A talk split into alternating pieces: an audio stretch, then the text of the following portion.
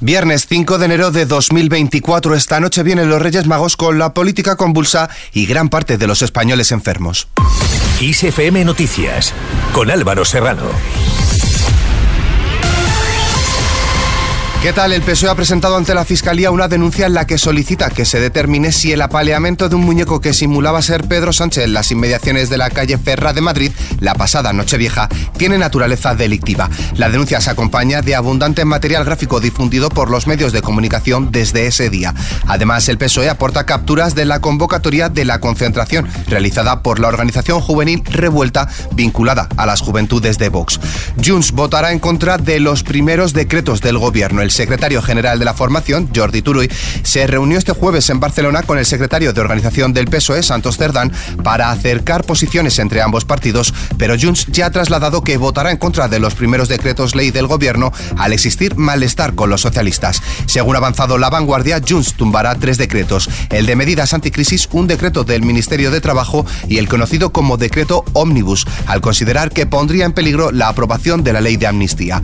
Por otro lado, el Ministerio de Transporte y Movilidad Sostenible, Óscar Ponte, ha lamentado que el Partido Popular siga tratando de solucionar el conflicto catalán recurriendo al Código Penal y a los tribunales, opciones que a su juicio no conducen a ningún sitio. En contraposición, Puente ha defendido la estrategia del PSOE para solucionar políticamente este problema de convivencia con Cataluña.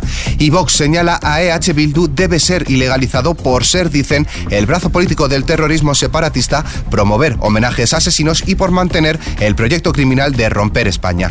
Así lo ha indicado el partido en sus redes sociales después de que el colectivo de víctimas del terrorismo registrara un total de 466 actos en apoyo a ETA a lo largo de 2023. De política pasamos a la Casa Real. Juan Carlos I celebra hoy viernes su 86 cumpleaños con una gran fiesta en Abu Dhabi a la que van a asistir unos 80 invitados, entre ellos sus hijas, las infantas Elena y Cristina, varios nietos y numerosos amigos de distintos ámbitos. Es la primera ocasión desde su marcha al país árabe en agosto de 2020 que don Juan Carlos organiza una celebración multitudinaria por su aniversario. Por otro lado, el rey Felipe VI, acompañado por el ministro de Asuntos Exteriores, José Manuel Álvarez, representará a España en la toma de posesión del nuevo presidente de Guatemala, Bernardo Arevalo de León, el próximo día 14.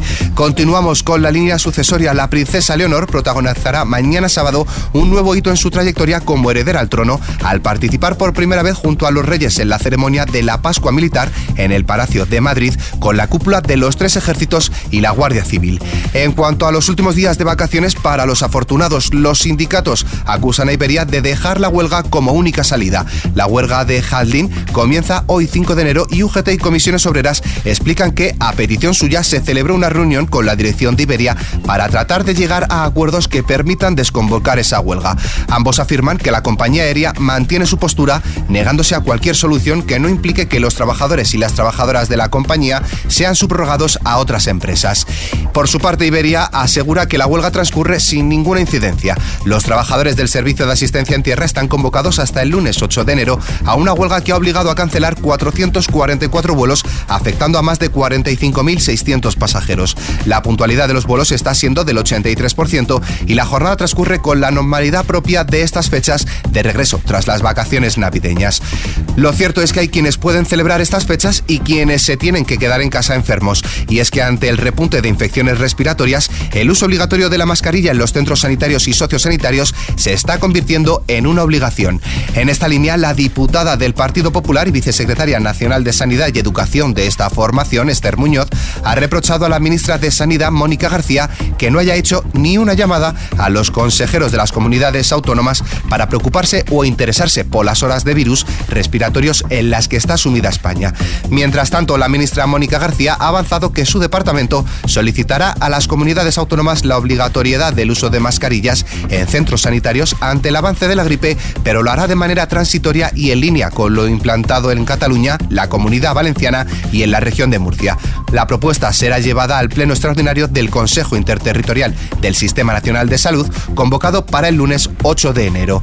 En clave internacional, el gobierno de Estados Unidos ha explicado que sigue siendo importante que el Congreso y los aliados europeos e internacionales apoyen a Ucrania Para que pueda valerse por sí misma. Sin embargo, reconocen que el nivel de financiación militar que proporcionarán a Ucrania no será el mismo que en los años anteriores en referencia a los paquetes de ayuda de 2022 y 2023. De un conflicto pasamos a otro. Según ha denunciado el gobierno del enclave, el número de personas desplazadas por la guerra de Gaza supera los 2 millones, cifra que supone la mayoría de la población de la franja palestina de unos 2,4 millones de habitantes. Terminamos echando un vistazo al tiempo. Mañana sábado se esperan cielos nubosos y precipitaciones en el extremo norte peninsular y en ambos archipiélagos. En el resto del país se prevé que los niños y no tan niños podrán salir a la calle para disfrutar de los regalos que les hayan traído sus majestades los Reyes Magos gracias a un tiempo mucho más estable. Eso sí, bien abrigados ya que las temperaturas van a experimentar un descenso generalizado.